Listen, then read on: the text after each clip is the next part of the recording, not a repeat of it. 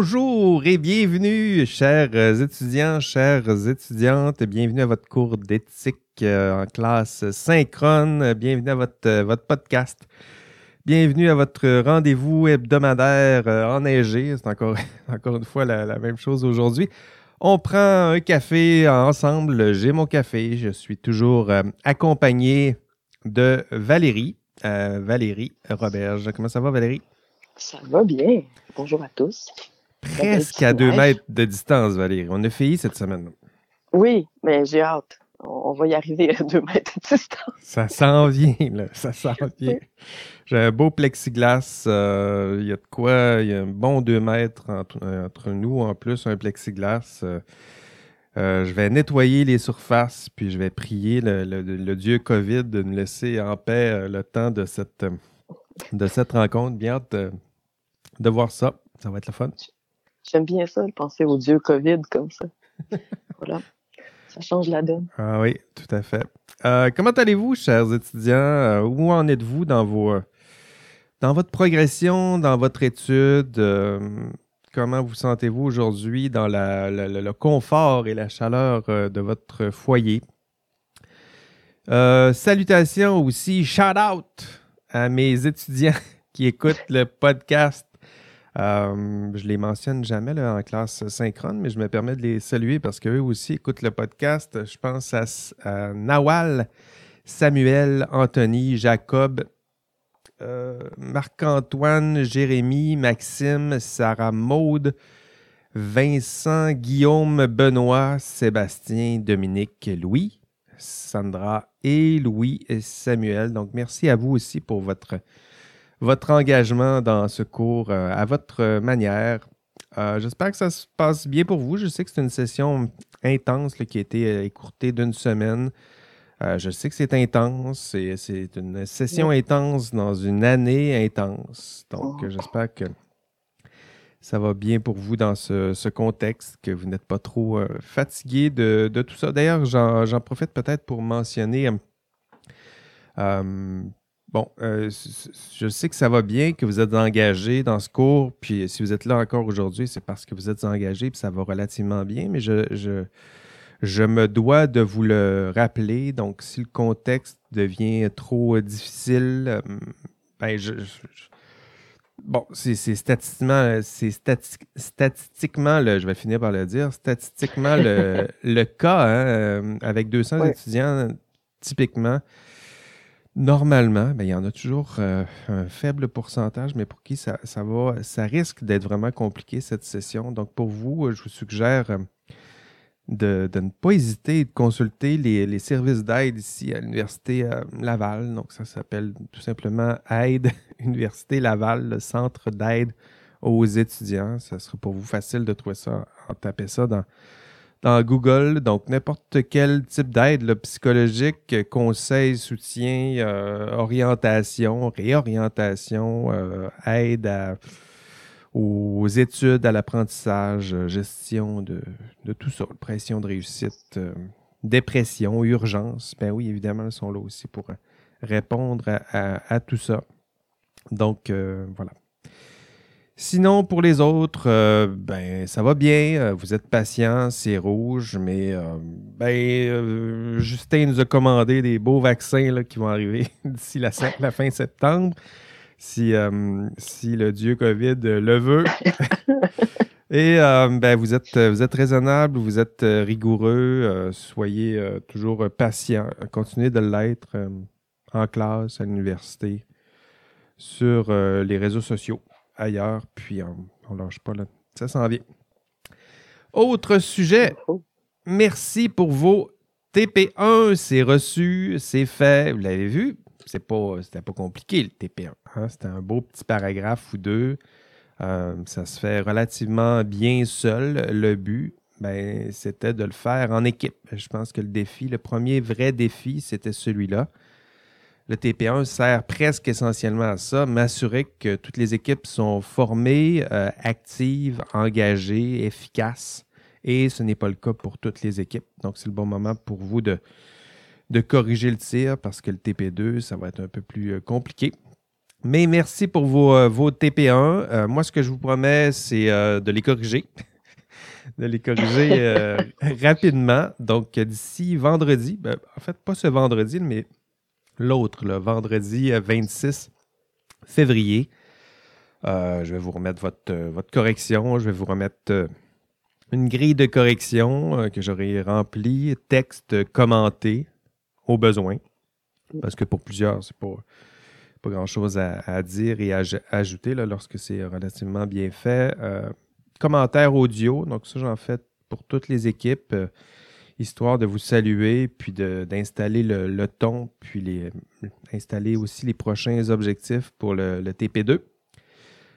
donc, correction, ça s'en vient, soyez patient, mais en même temps, euh, soyez pas trop patient. C'est-à-dire que d'ici là, vous pouvez très aisément euh, vous lancer dans le TP2. Donc, euh, vous pouvez présumer que votre TP1 est bon. En fait, si vous avez bien fait les, choses, en fait, suffisamment bon pour passer au TP2, commencer à compléter la, grille, donc analyser votre TP1 à l'aide de la grille. C'est ce, qui, c'est ce qui vous attend et rien ne vous empêche euh, dès ce week-end euh, de commencer, ou dès, demain, mais dès cet après-midi même, de commencer à travailler sur, euh, sur ce TP1. TP2. TP2, oui. Merci, merci Valérie.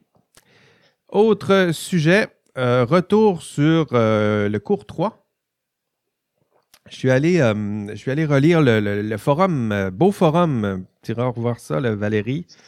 Euh, on parle de triche, on parle du plagiat, plagiat académique.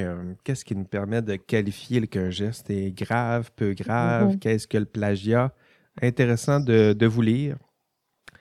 Hein, plusieurs étudiants parlent de triche ici même à l'université, ici même à la ah! faculté de sciences et génie. Ça se peut, ça se pourrait. Mm. Bon, hein, et dans ce cas-là, ça arrive euh, chaque session, il y a des, de, drôles de confidences, de drôles d'histoires qui sont racontées. Euh, et on blâme le cours, on blâme le prof, on blâme le système. Et euh, je comprends, là, ça fait du sens avec, le, avec la matière qu'on a vue au module 3. mais en même temps, je me permets de vous rappeler, de vous faire cette remarque. Est-ce que vous pensez que ces raisons systémiques vont, peuvent convaincre un, comité disciplinaire? J'en doute. Hein? Euh, imaginez-vous devant un comité disciplinaire, bon, oui, mais euh, c'est la faute du prof, euh, c'est la faute du cours, le cours était poche, tout le monde le fait. Hein? des, hein, ça, reste des raisons qui peuvent expliquer pourquoi on triche, mais ce n'est pas des raisons qui peuvent justifier un, comportement, d'où l'importance, lorsque vous voyez que c'est le système comme ça qui, euh, corrompt ou qui, qui rend votre, euh, votre euh, intégrité, honnêteté plus difficile, ben, il faut agir contre le système. Hein. Pensez-vous? Que ce serait peut-être une bonne idée d'en parler, disons, à vos, à vos associations étudiantes, tiens. Hein? Peut-être même dans les autres années passées, je, me, je, suggérais même de vous en plaindre directement à votre euh, doyen aux études, à ceux et celles qui dirigent vos, euh, vos programmes. Vous devez, me semble-t-il, euh, exiger des associations. Les associations étudiantes, c'est un peu aussi à ça que ça sert. Là. Donc, demander à la direction de corriger un contexte, un cours. Un contexte, ça peut être un cours mais un contexte qui nuit au comportement honnête et intègre des étudiants. Est-ce que c'est une bonne idée? Euh, j'en parle à chaque session, mais euh, le ferez-vous? Euh, j'en doute aussi. je veux dire, je suis prêt à vous accompagner, puis je vous invite à, le faire, mais chaque année, je fais cette offre, puis c'est arrivé une fois où j'ai vraiment accompagné un étudiant qui a fait une plainte en bonne et due forme ou qui, a tenté de, faire bouger les, choses. Donc, si vous voyez des, euh, des cours, des problèmes, des problèmes contextuels comme ça, c'est le moment d'agir. Peut-être pas nécessairement pour vous directement, mais pour ceux et celles qui vont, qui vont vous suivre. Je pense que c'est dans cette perspective-là qu'il faut euh, comprendre euh, ce genre de, de gestes. Hein, ça, moi, ça me Ça me touche euh, très sérieusement et très sincèrement, ce, genre d'enjeu. Dès qu'on parle de triche, d'intégrité et d'université, vous voyez, c'est toutes mes, mes c'est toutes mes marottes qui se mélangent. L'université, mon milieu de travail, mon milieu de mon expertise aussi, conduite responsable, conduite responsable en recherche, éthique, éthique des étudiants en sciences et génie. Euh, moi, ça m'intéresse tout ça, ça me touche personnellement. L'université, il faut, euh, il faut que ça atteigne les idéaux qui, euh, sont promis. Hein. Donc, un, cours universitaire, je l'ai déjà dit ailleurs, ça devrait être l'expérience d'une vie. Là, je le dis sans, ironie. Je sais que ce n'est pas toujours le cas. Un, cours universitaire, ça devrait être intellectuellement, pédagogiquement, humainement, euh, l'expérience d'une vie. Et là, disant ça, je sais, je regarde Spotted Ulaval aussi, donc je sais que nous sommes, nous sommes bien loin de ces idéaux, mais euh, je fais partie de ceux et celles qui euh, font des efforts honnêtes pour m'en approcher, en tout cas avec les cours que, que je donne et je vous invite aussi à nous aider à améliorer ce, système-là, l'université, les cours, euh, vos programmes. Euh, il me semble que nous avons tout un chacun la responsabilité de faire en sorte que ça, ça progresse. Exigez. Exigez plus de vos cours, exigez plus des. Euh, et là, ça commence maintenant. Donc, on parle d'université, mais ça, sera la même chose au boulot. Exigez plus des institutions, des organisations qui vous, euh, gouvernent, qui, euh, qui influencent. À terme, c'est ça. Des, organisations qui influencent ce que vous êtes, ce que vous ferez, ce que vous faites, ce que vous deviendrez. Donc, voilà. Hein, que ferez-vous d'abord pour changer l'institution? Si vous avez des critiques à faire, là, je voyais qu'il y en avait plusieurs, des, critiques à adresser à l'endroit de l'université, des cours, des programmes, mhm. euh, il faut agir. Hein. De la même façon que dans l'exercice de la profession, si vous voyez que le problème, c'est le système, mais ben là aussi, hein, il faudra agir, poser les gestes, s'associer, euh, être engagé, euh, demander et exiger des, changements, que ce soit par votre ordre professionnel ou votre, votre employeur. C'était mon mon retour, tu allais ajouter quelque chose, Valérie? Ah, j'allais juste dire que je te secondais, mais que c'est aussi intéressant parce que je suis quand même euh, à la commission des affaires étudiantes. Puis il y a des pourparlers sur les problèmes de triche, puis d'autres choses comme ça. Puis il y a certaines personnes qui essaient de dire qu'il faut aussi que les cours soient présentés d'une autre façon pour pas permettre justement la triche, mais pour pas la faciliter non plus. Puis comme il n'y a pas tant de pression euh, de la part des étudiants pour signer ces problèmes-là hein, dans les associations étudiantes, exactement ce que tu dis, ben, ça fait que souvent la pression se retrouve plus sur les étudiants que sur le corps professoral qui permet ça. Puis je pense que le système mériterait d'avoir un peu plus de pression. Malheureusement, euh, moi et Jean-François, on peut la faire, mais jusqu'à un certain point. C'est vraiment vous qui pouvez la faire. Puis ça ferait du bien qu'il y ait ça, parce que je trouve que sinon, ils font juste plus de surveillance pour les étudiants et ça crée comme un débalancement. Exactement. Puis l'analogie est bonne aussi pour la transition vers le système professionnel. C'est souvent ce qui se passe. Hein. C'est le système qui n'est pas idéal, qui a des problèmes internes organisationnels. Mm-hmm. Quand on parlait de corruption, collusion, c'était un peu ça. Et le réflexe, à l'époque, des ordres professionnels, c'est exactement ce qu'on fait à l'université. C'est on regarde les étudiants ou euh, pour l'ordre professionnel, on regarde les professionnels, puis on leur dit Oubliez pas, il faut être honnête et euh, intègre comme si les personnes l'avaient oublié. Mais non, ils le savent, mais il faut que le système en place soit rendre ça plus aisé, plus simple. On veut pas de on veut pas du courage extraordinaire, on veut du courage ordinaire. Le petit courage de quotidien que tout un chacun on est capable de, de fournir.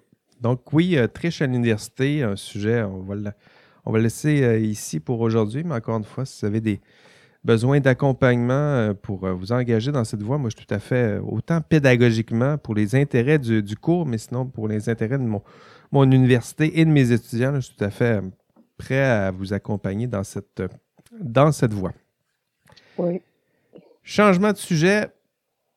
Parlant de profession, aujourd'hui, module 5, nous allons aborder l'histoire du professionnel. Hein, donc, du professionnalisme vous connaissez un peu la, ritournelle, euh, comprendre euh, d'où l'on vient pour, euh, pour savoir où l'on va, je vais finir par le dire, pour savoir où l'on va, je pense que ça s'applique bien aujourd'hui. C'est probablement la, structure pédagogique de ce module-là, ou l'intention pédagogique, vous en donnez un peu plus, rajouter quelques couches de hum, culture historique dans votre culture historique générale, ajouter ce volet professionnalisme à votre à vos connaissances. Donc euh, voilà, je vous ai même prévu une petite musique pour accompagner euh, ce, voyage historique. Ah voilà. OK. Donc, dans ce module, nous allons voir euh, l'histoire du professionnalisme au Québec sur près de 200 ans. Donc, 1840 euh, à, 2021, donc 2021.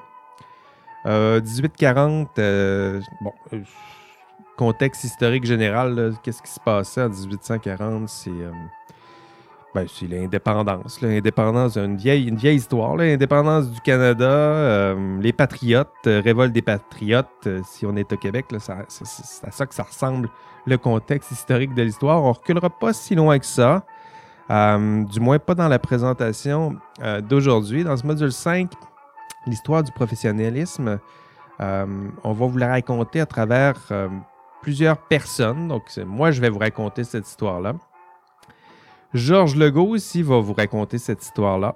Donc, vous direz pas dans l'enregistrement, mais dans le contenu de, cours qui est prévu, des vidéos, euh, des audios, des lectures. L'important, c'est qu'on vous raconte cette histoire-là de plusieurs manières, puis à la fin, euh, que vous, euh, tranquillement, à force de vous la raconter de différentes manières, que vous finissiez par saisir, reconnaître, apprendre les différents jalons de l'histoire du professionnalisme, au Québec. Encore une fois, ça cible le professionnalisme au Québec.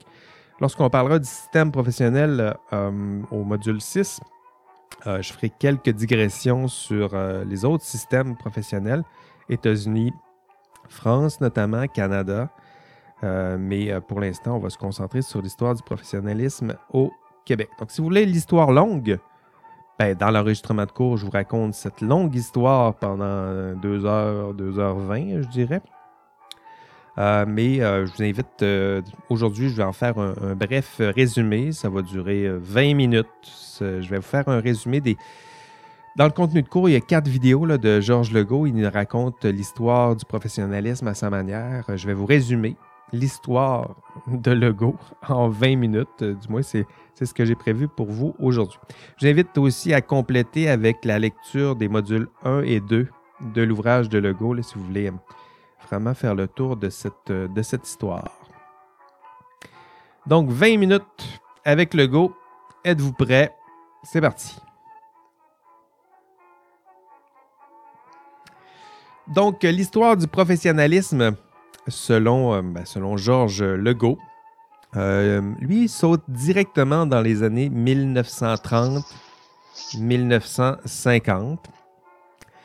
Donc, 1930-1950, euh, qu'est-ce qu'il se passe à cette époque? Euh, ben, culture générale, c'est la Deuxième Guerre. Donc, si vous voulez vous, mettre des, balises comme ça, c'est la Deuxième Guerre. Puis, euh, tout de suite après la Deuxième Guerre, c'est quoi? Ben, c'est la naissance des, baby boomers. Donc, si vous entendez ce terme, si vous en connaissez, c'est là que ça se passe pour eux. Là, ça naît, ces baby boomers-là. D'ailleurs, ce sera peut-être le étant donné qu'ils viennent de naître, l'histoire, on va se rendre jusqu'à 2021. Là, ben, on va suivre l'évolution, la, croissance de ces, baby boomers. Ce sera notre, notre liant pour l'ensemble de cette, de cette histoire-là. Donc, concentrons-nous sur, sur ces années. Suivons ces, ces petits baby boomers. Euh, ces petits baby boomers avaient des, des parents et à l'époque, leurs parents et peut-être leurs grands-parents, donc euh, vos ancêtres, étaient comme vous des, euh, des passionnés de science, des, gens rigoureux euh, qui voulaient construire nos villes, qui voulaient construire nos routes. Vais ça un peu mon son. Ça devrait arrêter. Tiens, ça arrête. Donc, vos, vos, ancêtres étaient, vous ressemblaient. Donc, même si on recule dans le, temps, il n'y a rien qui ressemble plus à un professionnel en sciences qu'un qu'un autre, même les anciens, ça vous ressemblait, passionnés de science, ils voulaient construire nos villes, nos routes, quoi d'autre? exploiter nos forêts, baliser nos terres. Donc, vous reconnaissez un peu vos futures professions. Donc, ils ont décidé de s'associer entre eux. Hein, le modèle en 1930, les associations à quoi ça ressemblait? Ben, le, le modèle le plus commun à l'époque, c'était le modèle euh, religieux. Donc, euh, les premiers modèles, il y a d'ailleurs des traces de ça encore aujourd'hui. Le premier modèle, c'était un modèle basé sur un sentiment d'appartenance, mais surtout un modèle euh, moral, religieux. poser des gestes, poser des signes au sens religieux pour démontrer l'adhésion à un groupe, l'adhésion à un code de valeurs. Donc, euh, les, ingénieurs, avocats, arpenteurs, géomètres de l'époque, quoi d'autre, les, euh, les, médecins, les notaires, tous vont se regrouper, pas ensemble, mais euh, chacun va constituer son, groupe, on s'associe, on fait un engagement solennel, ça, ça fait partie de l'histoire du professionnalisme, se regrouper, se donner toutes sortes de, signes. On fait une promesse solennelle, on constitue un ordre, un peu comme on constituait les, ordres religieux à l'époque, c'est-à-dire qu'on on, s'engage dans la voie de la soumission et du service.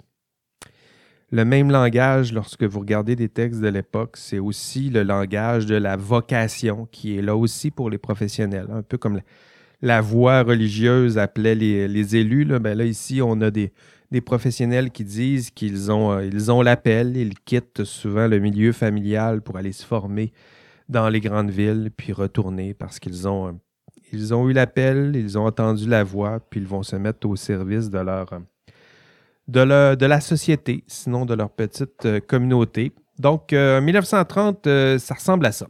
OK? Ils sont là, ils, ils ont reçu l'appel, ils se sont regroupés puis ensemble, ils vont se donner des, des valeurs, ils vont se faire une promesse euh, de respecter certaines valeurs, de servir leur prochain. Donc, ce, sont les, les premiers pas des professions libérales, hein, les professions libérales organisées, donc pas libérales au sens de, de, parti libéral, mais libérales au sens de liberté, donc, euh, des êtres libres, libres d'esprit, libres de contraintes, libres de salaire, libres des autorités en place, que ce soit les autorités euh, euh, religieuses, patronales. Donc, les professions libérales, c'était ça. Pensez aux avocats, notaires, arpenteurs, ingénieurs, agronomes, des êtres d'esprit, savants, savoir théorique, pratique, libres, donc, c'est ce qui les qualifie. Euh, d'ailleurs, il reste des, traces de tout ça, ces premiers ordres-là, qui avec les, signes plutôt euh, le modèle religieux. Euh, si vous passez un jour, et je vois qu'il y a des, étudiants qui, sont engagés un peu dans ce processus-là, la cérémonie du, du jonc, par exemple, chez les ingénieurs, ça ressemble. Vous allez voir que le religieux n'est pas très, pas très loin de, de tout ça. On ne se tient pas la main, mais presque, mais on chante, euh, les louanges de la profession. Euh, non, sans blague, c'est, euh, vous allez le voir, c'est, inspirant. C'est un peu anachronique, je dirais, un peu, anachronique, un peu étrange, mais inspirant malgré tout. Mais tout ça, c'est des traces de l'histoire du professionnalisme qui sont encore là aujourd'hui, qui donnent sens aussi à l'exercice de la profession telle qu'elle est aujourd'hui. Elle a changé, évidemment, mais il y a encore des, traces de tout ça. Donc, 1930-1950, euh, des, regroupements basés sur euh, le sentiment d'appartenance, le modèle religieux, des hommes, des femmes guidés par des valeurs, euh, guidés par l'excellence de leur discipline. Le modèle est calqué sur, sur les ordres religieux donc 1930, 1950, 1950 à 1970 maintenant. Donc, euh, pensons aux, baby boomers. Qu'est-ce qui se passe avec eux? Euh, ils commencent à vieillir tranquillement. On se dirige tranquillement vers les études, l'université, 1960. Ça, ressemble à quoi? Ben, ce qu'on voit de 1950 à 1970, décroissance de la force de travail ouvrière. Donc, tout ce qui était de travail manuel, ça perd, ça perd de son sens, ça perd de sa valeur. Et là, ce qu'on voit, c'est un grand mouvement de population vers les formations plus euh, intellectuelles, pas, la haute, pas le haut intellectuel, mais je dirais les, jobs plus de type euh, bureau avec formation universitaire. Donc, c'est le grand mouvement qu'on voit là. De moins en moins de besoins pour les travaux manuels et de plus en plus de besoins euh, pour ce modèle-là le plus intellectuel. Donc, redirection des travailleurs vers euh, vers les universités. Ah, là, c'est ce qui se passe. Pensez à ces baby boomers, qu'est-ce qui se passe? Ben, ils se retrouvent tous en même temps euh, à vouloir aller à l'université, en même temps. Donc, on est au tournant 1960.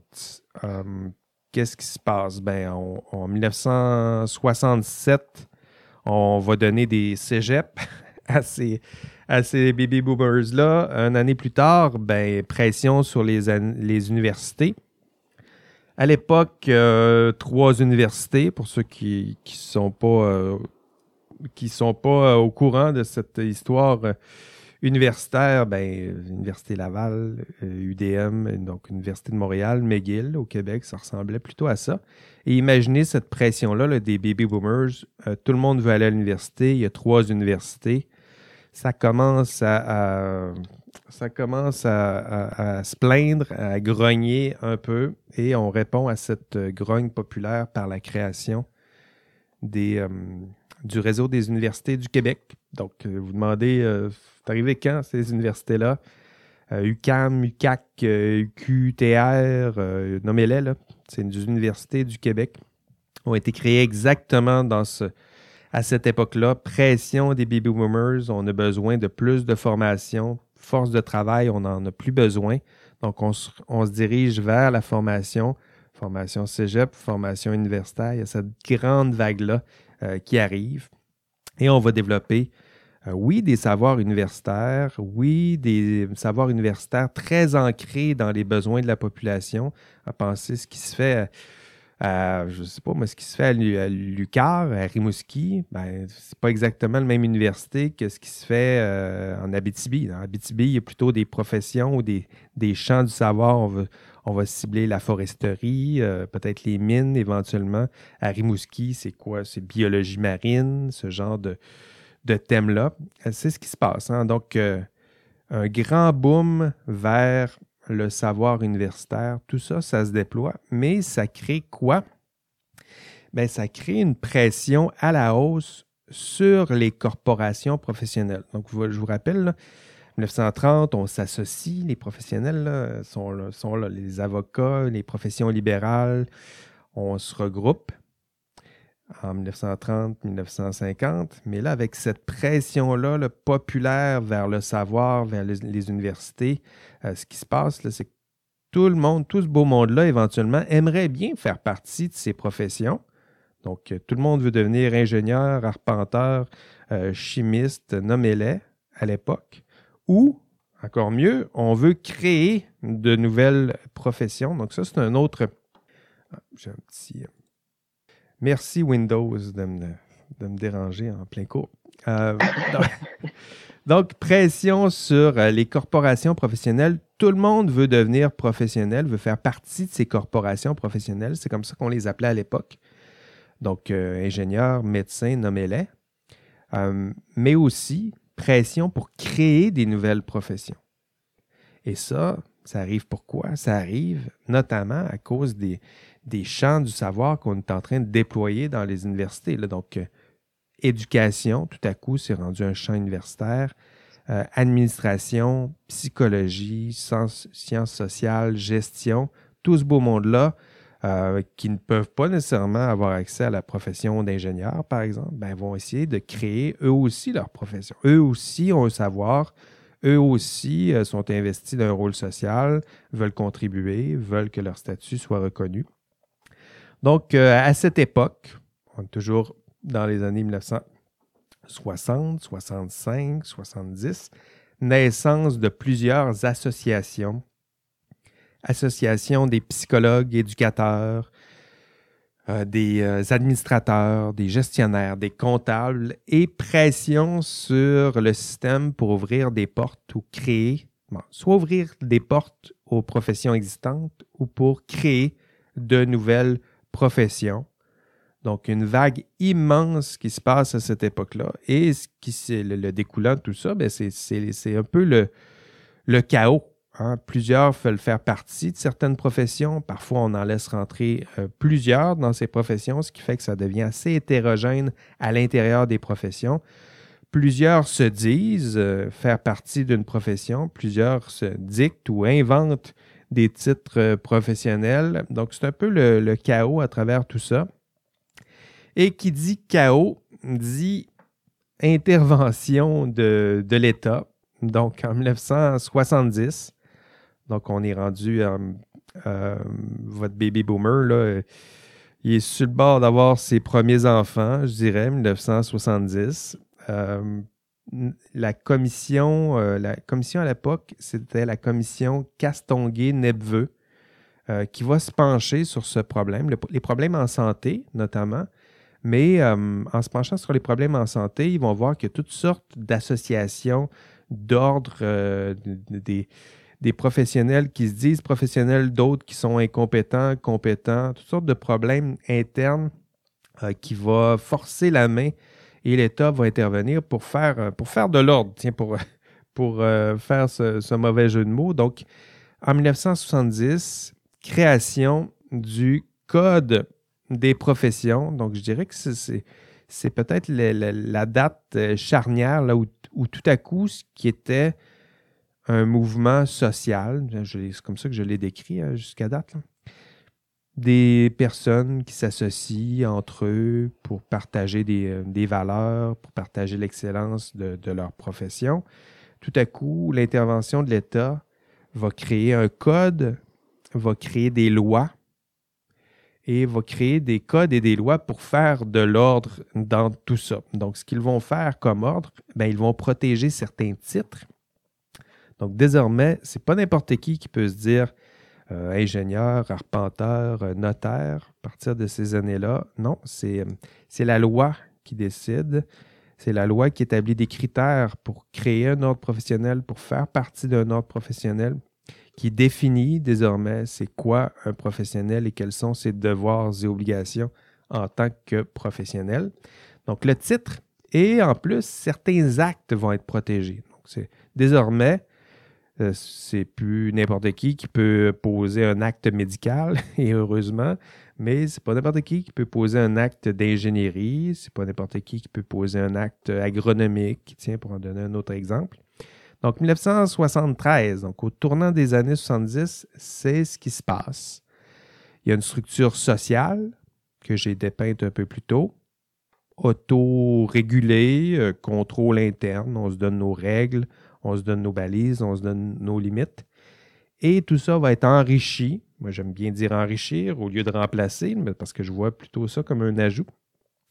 Mais enrichi d'une structure légale au tournant des années 70. Donc, tout à coup, intervention externe euh, de loi. Tout est désormais plus ou mieux contrôlé. Contrôle externe, c'est plus nécessairement les professionnels qui décident de tout, mais c'est le législateur euh, qui peut, euh, le ministre qui peut dire, qui a désormais son mot à dire sur les affaires des professionnels.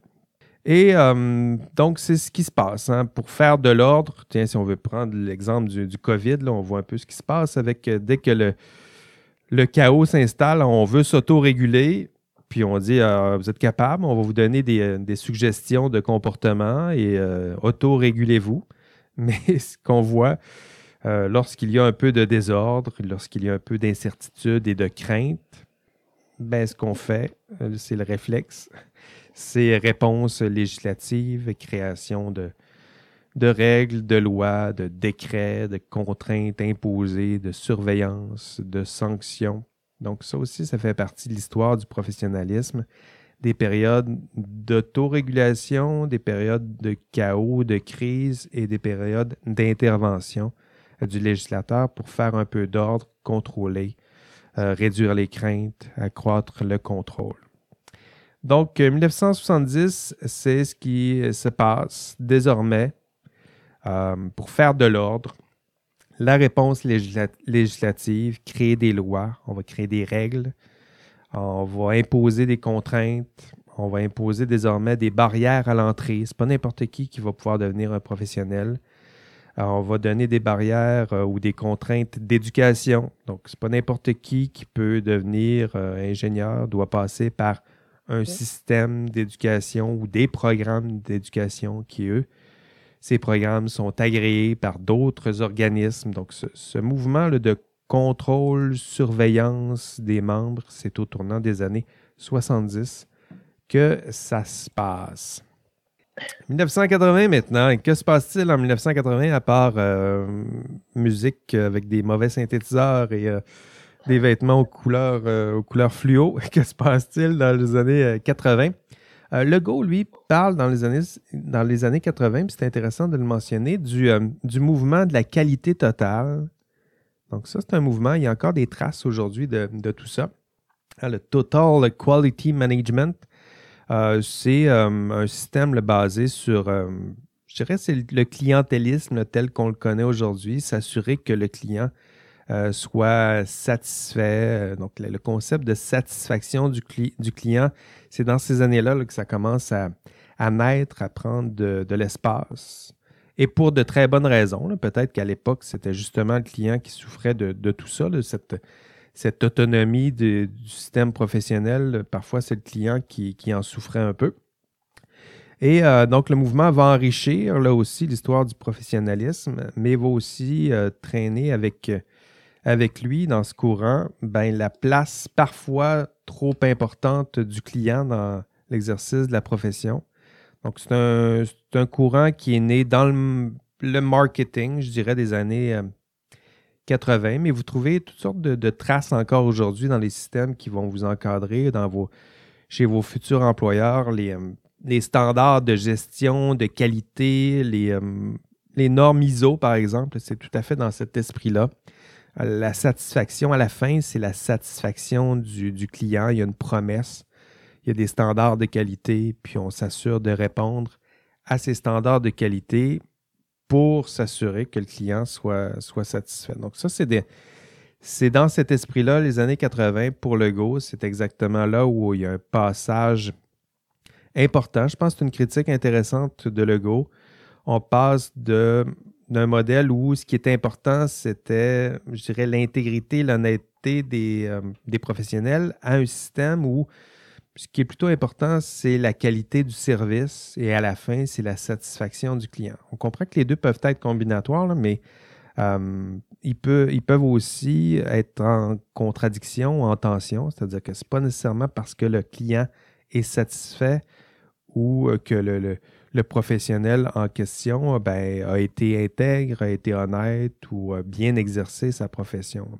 Donc, euh, il y a quelque chose à, à penser dans cet esprit-là. Donc, le mouvement de la qualité euh, totale, un mouvement où euh, c'est d'abord l'affaire du client, de la satisfaction euh, du client. Et là, pour ceux et celles qui, qui n'auraient pas fait ce, lien, je me permets de vous le dire, le client, dans une perspective du, dans l'esprit du professionnel ou dans l'esprit des lois qui encadrent le système professionnel, le client, c'est souvent le patron. Hein? Donc, euh, pour plusieurs, ils vont se dire, ben, le client, c'est lui qui paye, c'est lui qui, euh, doit être satisfait.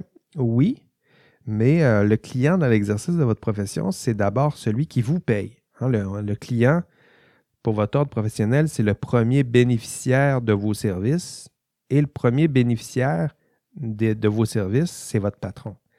Donc, l'idée de satisfaire le client à ce point, de d'être assujetti, je dirais, aux, besoins et aux visées et objectifs du client, il, y aura des impacts à tout ça. on va en parler dans le, conflit de loyauté dans un, module suivant.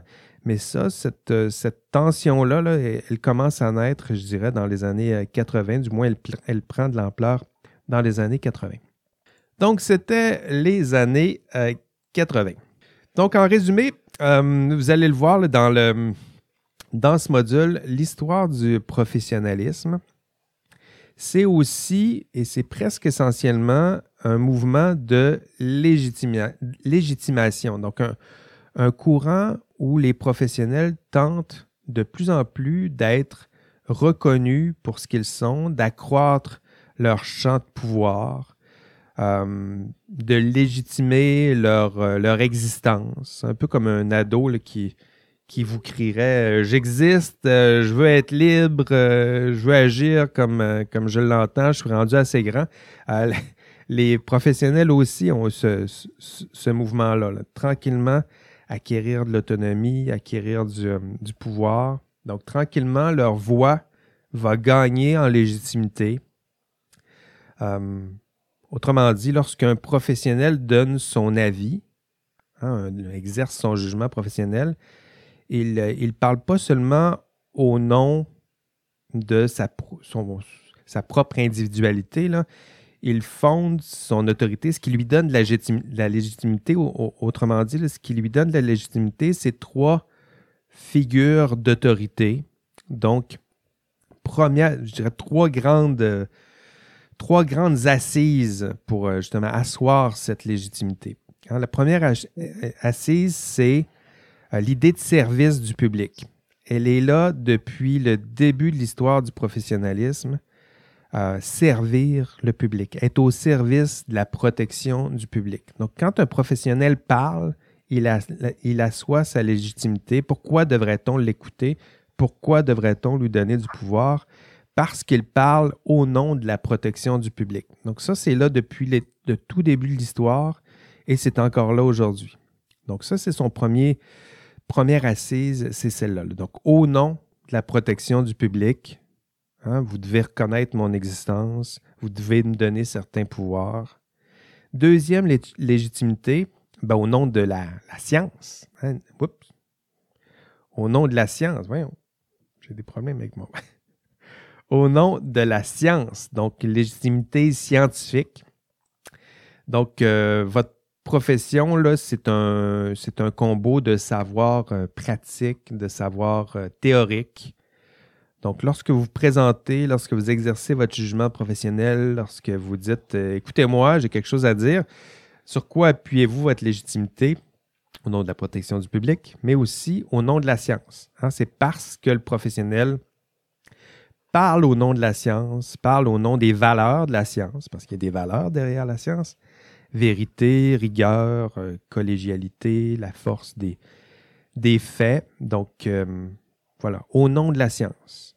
Hein. Et si vous faites, si vous négligez la science, la rigueur, les faits, si vous faites trop de compromis et sacrifiez certaines valeurs de la science, euh, sacrifice de la vérité, on est plus ou moins rigoureux, on ne tient compte, plus compte de tous les faits, ben, il reste plus grand-chose de la légitimité de votre profession. Donc ça, c'est la, le, deuxième, la deuxième assise, d'abord au nom de la protection du public, deuxièmement au nom de la science, et troisième assise, ben, légitimité juridique. Donc désormais, j'en parlais, en 1970, qu'est-ce qui se passe? La loi, le législateur, le code des professions, les codes de déontologie professionnelle, tout ça, ça se passe en 1970 et on ajoute une autre forme de légitimité qui est une légitimité juridique au nom de la loi. Donc, un, professionnel, il se présente. Pourquoi devrait-on l'écouter? Pourquoi devrait-on lui donner des, une forme de pouvoir, des honoraires, une forme de liberté? Ben, c'est parce qu'il parle aussi, non seulement au nom du public, au nom de, au nom de la science, mais aussi au nom de la loi. Donc, il a un code qui a force de loi et il parle aussi au nom de la loi. Donc, il a la responsabilité de défendre la science, le public et la loi. Donc, si, il euh, faut bien le voir, si vous, vos proches ou euh, pères euh, vous mettez à contourner certaines lois, certaines règles, ben là aussi, il y a une perte de légitimité collective. Donc, en somme, le professionnel, il ne parle pas seulement en son nom personnel. Plus l'histoire avance, plus on ajoute des couches, d'abord au nom du public, au nom de la science, ça fait toujours partie de l'équation, et désormais au nom euh, de la loi, le chercheur assoit sa légitimité sur ces trois grands socles. Et euh, dernière étape dans l'histoire euh, racontée par Georges Legault, on est au tournant de 1970-1980. Ben, là, votre baby boomer, ben, il y a eu des, enfants, dont, dont, moi. Je suis né dans cette, dans cette zone-là. Donc, euh, après la mise en place du système professionnel, il faut le voir, 1970, 1973, le système professionnel tout à coup à force de loi. On donne des lois, des règles, un cadre normatif. Et pourtant, 1970, ben, ça ne règle pas tous les problèmes, sachez-le. C'est pas parce qu'on crée des lois que nécessairement on règle les problèmes contraire, on se met à accumuler les crises. Et là, euh, dans le cours, je vous en parle plus longuement, mais pour faire un résumé, 1973, on a euh, commission SECO. 1974, euh, la commission Clich, où on parle de deux commissions où l'on parle de construction, syndicat, on parle de crime organisé à travers ça. 1980, c'est la commission Malouf sur la construction du stade olympique dépassement de coûts, euh, construction, crime organisé, toujours des commissions ou des professionnels, rappelons-le, qui, parlent, qui parleraient au nom de la science, euh, qui parlent au nom de la loi, auraient commis toutes sortes de gestes plus ou moins euh, honorables. Et 2000, ben là, ici, vous avez vu un module et quelques présentations là-dessus, la commission Charbonneau, encore une fois, des professionnels euh, construction, euh, crime organisé, euh, corruption, collusion et des professionnels qui pourtant ont fait toutes sortes de promesses, sont encadrés par des lois, ont une petite bague, ils se sont fait leur petite cérémonie et pourtant on, se retrouve avec ce genre de, de problème. Et Georges Legault parle depuis de notre époque, de votre époque, à la nôtre, mm. comme une époque en crise crise au sens de ça va mal, ça pourrait, euh, ça doit être défini, ça doit être repensé, sinon c'est voué à disparaître. Euh, c'est ce que nous dit le go. Et vous maintenant? Donc là, je vous ai raconté cette histoire-là. Après cette, euh, cette histoire du, du professionnalisme, et vous, avez-vous l'impression que votre profession est en crise? Qu'est-ce que ça veut dire pour vous? Ben, posez-vous ces questions-là, puis on va voir si vous êtes en crise. Qu'est-ce qu'un professionnel pour vous? Hein, est-ce que vous vous dites euh, oui, j'adore le professionnel, je vais en faire partie ou euh, bof, euh, what, c'est quoi que ça donne? Puis qu'est-ce que vous savez de l'histoire du Que saviez-vous avant que je vous raconte l'histoire du professionnalisme? Que savez-vous de votre identité professionnelle? Quand avez-vous entendu parler pour la première fois de votre ordre professionnel? Est-ce que c'est dans ce cours? Est-ce que c'est normal que ce soit la première fois que vous entendiez parler de votre ordre oh. professionnel dans un, un cours de troisième année universitaire? Comment se porte votre identité professionnelle? Comment se porte votre profession? Votre profession a-t-elle déjà disparu? Que reste-t-il de cette histoire qu'est l'histoire du professionnalisme? Donc, si vous... Euh, je vous le dis, ces réponses, je vous pose les questions et euh, vos réponses ne sont très certainement pas homogènes, c'est-à-dire que vos réponses varient, et je l'ai déjà fait là, pour avoir posé ces questions-là sur les forums, vos réponses varient beaucoup d'une profession à l'autre, d'une future profession à l'autre. Hein. Il, y a un monde, je dirais, entre euh, l'arpenteur géomètre qui se définit presque essentiellement par son système professionnel. Euh, il y a un monde entre lui et l'ingénieur qui souvent se définit euh, presque exclusivement par son employeur, par son champ d'expertise. il, y a des, il y a une distance qui est qui est important, hein, sans parler du, chimiste qui, lui, ben, ignore souvent qu'il risque de faire partie d'un ordre professionnel, qu'il souhaite plus ou moins, il comprend plus ou moins la, pertinence de, tout ça. Donc, il y, a, des, il y, a, des, variations, même si je vous pose à tous en même temps euh, ces, questions-là. Et pourtant, ben pourtant, euh, pourtant, vous vous dirigez vers une profession. Donc, c'est ça qui est, qui est le plus, euh, qui est le plus étrange, c'est que vous vous dirigez vers une profession. vous n'avez pas tout à fait des réponses à ça. une profession que vous connaissez souvent mal et souvent très mal, dont vous ne connaissez pas ou peu l'histoire, dont vous doutez de la pertinence, dont certains d'entre vous doutent même de la valeur. Euh, j'espère que vous vous rendez compte de, la difficulté, euh, hmm, même pas logique, la difficulté existentielle, je dirais, de, tout ça. C'est-à-dire que vous vous dirigez vers une profession qui, pour vous, ben, pour vous, vous connaissez euh, à peine l'histoire. vous questionnez peut-être déjà la pertinence, sinon la valeur de cette profession-là. Euh, donc, si c'est pas euh, si pas l'absurde ça de, de, Camus, je ne vois pas d'autres choses. Euh, c'est-à-dire comment allez-vous donner du sens à une profession? Comment allez-vous donner sens à une profession dans laquelle vous allez bientôt faire vos premiers pas? Hein, c'est la question qui se pose dans un moment de crise. Pourquoi vous dirigez vers une profession qui a peu de sens, aurait peu de valeur. Mais si vous m'écoutez encore et si vous posez ces questions-là, si ça commence à vous faire euh, réfléchir, ben, ben nous sommes sauvés. Nous sommes sauvés, la Valérie. OK. si, euh, si vous réagissez déjà, si vous commencez à vous poser ces questions, si ça vous fait réagir, si vous commencez à trouver du, à chercher du sens dans tout ça, vous posez la question, ben oui, pourquoi une profession? Pourquoi, pourquoi j'ai, choisi ça? Je ne savais même pas. Est-ce que ça a du sens? Est-ce que, que je crois dans tout ce qu'il vient de me raconter?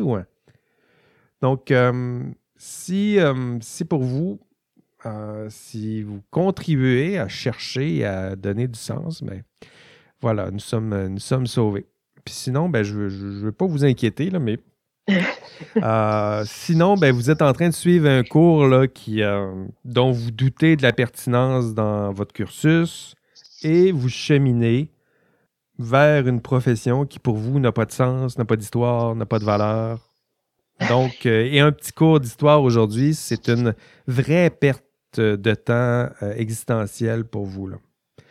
Ou au contraire, ben, vous cheminez vers une profession, vous commencez à vous poser des questions, vous tentez d'en comprendre le sens et la pertinence en ce moment et on va vous, euh, vous accompagner euh, là-dedans. Ah, désolé, là, je, je sais que je pourrais avoir l'air pessimiste, mais au contraire, ben, vous le savez, euh, je ne suis pas pessimiste. si je donne ce cours, c'est parce que je crois à la pertinence de, tout ça. Euh, si je vous enseigne, c'est que je crois, je crois mordicus à, ce, à la pertinence de toutes ces questions. Euh, je crois au sens de cette, euh, cette profession. Et la beauté de, tout ça, de toutes ces questions-là, ben, c'est que ça, ça, dépend de vous. Hein. Donc, vous êtes, vous n'êtes pas euh, vous, avez euh, pouvoir d'action sur euh, ces questions, c'est-à-dire que vous êtes les futurs professionnels de demain. vous êtes engagés dans cette voie, en tout cas. Et vous êtes ceux et celles qui exercerez cette profession dans 3, 4, 5 ans. et vous pouvez, dès maintenant, et éventuellement, transformer votre profession. Mais d'abord, avant de savoir où l'on va, hein, il faut savoir euh, d'où vous venez. Et euh, ben voilà, vous savez un peu plus en 20 minutes euh, vous, d'où vous venez, du moins à quoi ressemblaient vos, vos ancêtres baby boomers, ceux et celles qui étaient là avant vous, qui ont tenté de constituer, de créer ce qu'on appelle aujourd'hui des ordres professionnels. Si vous voulez la version plus longue, ben allez lire, allez consulter l'enregistrement de cours, allez voir les vidéos. Euh, c'est ce qui vous attend pour euh, ce module 5. Donc, c'était mon, résumé. Quoi faire maintenant pour ce module 5? Euh, ben, vous écoutez l'enregistrement virtuel, vous écoutez les podcasts, vous visionnez l'enregistrement de cours, 2h30 à peu près. Vous lisez les chapitres 1 et 2 de l'ouvrage de Legault. Euh, vous lisez le texte de Gilles Dussault, ou lui aussi, c'est un autre auteur qui fait un autre portrait. Vous allez voir qu'il y des recoupements, et c'est tout à fait intentionnel de ma part, des redites, des recoupements, voire différentes versions aussi de l'histoire du professionnalisme. Allez euh, consulter les PowerPoint, remplissez, euh, allez compléter les questionnaires euh, d'auto-évaluation, allez participer au forum, au module 5, où on se posera la question ensemble, que reste-t-il de cette histoire? Qu'avons-nous gagné et qu'avons-nous perdu? Parce qu'il y a eu des gains, soit, mais il y a eu des pertes aussi. Et ben, votre TP1 est remis, euh, ça aussi, donc ça c'est fait, mais vous pouvez dès cette semaine commencer à vous lancer dans l'analyse à l'aide de la grille de Lego euh, du TP2. Et pourquoi faire tout ça? Ben, je vous rappelle les objectifs euh, du module 5. Être capable de 1. Expliquer comment, historiquement, les ordres professionnels se sont constitués au Québec. Vous avez vu une version courte de votre prof aujourd'hui identifier les principaux jalons de l'histoire du professionnalisme au Québec, donc connaître quelques balises, très certainement, les balises les plus importantes, distinguer les différents modèles de professionnels et d'ordres professionnels qui ont été promus au cours de l'histoire du professionnalisme au Québec. Ça, on en parle dans l'enregistrement de cours et j'en ai pas parlé euh, dans cet enregistrement audio. Oh. Et, avant de conclure, là, visuellement, là, vous réagissez un peu comme Valérie en ce moment. avant de conclure, je vous avais promis un caout concernant la, grille de Lego. Alors, euh, allons-y. En, en, podcast, je vous reviens après cet intermède musical. oh. Bonjour à vous, j'en profite pour vous donner l'indice de la semaine. L'indice de la semaine est Alain Garnier. Alain Garnier est votre vice-doyen aux études. Donc, Alain Garnier, vice-doyen aux études de la Faculté de sciences et de génie. on, a eu le même réflexe de mouvement de tête. bon, OK, on recommence. Attendez. Je vais retourner dans mon enregistrement de podcast. De retour de ce caout euh, épique, bravo, euh, vous connaissez euh, un peu mieux votre, votre grille de logo. C'est fait. Merci, merci d'avoir participé, merci de votre, votre engagement. C'était beau de, de voir ça. Bravo, bravo gagnants. Peut-être, Valérie, qui sont les gagnants du, du caout ben, sur la grille de logo? Ben, c'était Benjamin Girard qui était Bagatas, Hugo Carrier qui était Hugo et Élie Gingras qui était Gargamel. Voilà. Bravo à nos trois euh, récipiendaires. Euh, belle participation. Donc, c'était un, caout sur la grille de Lego. On voit qu'il y a encore. Euh, je regardais les réponses. Je vais regarder les, le fichier Excel, mais il me semble qu'il y a encore du travail à faire de votre côté pour vous approprier cette, cette grille, mais en même temps, c'est à force de, lire, d'en parler, euh, de vous la faire utiliser que tranquillement, vous allez devenir aussi bon que, que Gargamel, a.k.a. Euh, Ellie. Donc, euh, ça s'en vient, on lâche pas. On entendait votre, votre cœur battre jusqu'ici sur, sur le campus, mais, mais voilà, c'est fait. C'est tout et c'est sur euh, cela que nous allons euh, conclure euh, notre enregistrement cette semaine. Merci, merci Valérie. Ben, merci à toi, merci à vous aussi. Pas trop de folie sur le chat aujourd'hui, ça a bien été? Non, c'était raisonnable, mais c'était quand même bien rempli. Ça, bonne participation. Bravo. Donc, pas trop de plaintes, pas trop de protets sur. Euh, il y en a, dès qu'on fait un caout, là, c'est lag et problème de connexion. On mm. verra, là, on gérera les. Même pas.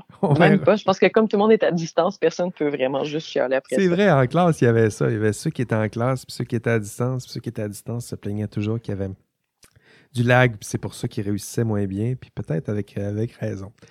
Donc, merci à vous tous et toutes pour votre, euh, votre engagement dans ce cours, votre participation. Euh, ce sera tout pour nous euh, cette semaine. on se revoit la semaine prochaine et d'ici là, ben, prenez soin de, vous, prenez soin de, de, vos proches et on se revoit la semaine prochaine pour un autre café en bonne compagnie. Allez, bye bye.